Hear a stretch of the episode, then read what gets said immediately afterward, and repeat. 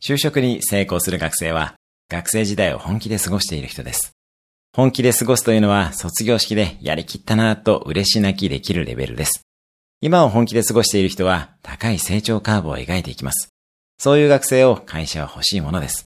また、そういう学生が面接に来ると、面接している側も元気が出ます。エネルギーが出ます。話も面白くわかりやすいので、聞いている方が頭がよくやったようにさえ感じます。ぜひ、今を全力で過ごして、周りの人に勇気を与えましょう。また、学生時代というのは、どんな挑戦をしても学生でいることができる。ある意味、セーフティーネットがある状態です。様々な挑戦をして自分を鍛えていってください。今日のおすすめアクションです。今日一日本気で過ごしてみる。